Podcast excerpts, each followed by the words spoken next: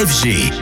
FG. DJ Radio. Anthony, avec toi, on va revenir à présent sur ce terrible drame autour de ce festival en Israël. Oui, car parmi les massacres qui ont endeuillé Israël et touché d'ailleurs des victimes d'autres nationalités, il y a la tuerie, l'attaque terroriste survenue au festival Tribe of Nova au petit matin, aux premières heures des attentats, comme un symbole de toute cette barbarie survenue en Israël et causée par les terroristes palestiniens du Hamas. Il y a donc cette attaque massive, cette attaque lâche, cette attaque sauvage, un bilan extrêmement lourd avec au moins 260 personnes assassinées rien que sur le festival, des jeunes pour la plupart venus pour passer un simple moment de joie. Joézy, DJ franco-israélien, aurait dû aller à cette rêve partie populaire. Il s'exprime au micro de Radio FG. Ah mais c'était vraiment la partie où on s'est tous donné rendez-vous, où on finissait de travailler, on, on s'est dit on finit là-bas, on va, on va, on va se faire un kiff euh, jusqu'à la fin d'après-midi. On avait tous prévu ça, quoi, en fait. Moi, moi, j'ai eu un, j'ai eu un contretemps, finalement. Je me suis pas très bien senti, donc je suis allé me reposer. Je me suis réveillé, j'ai allumé la télé, j'ai, vu le message, j'ai pas compris.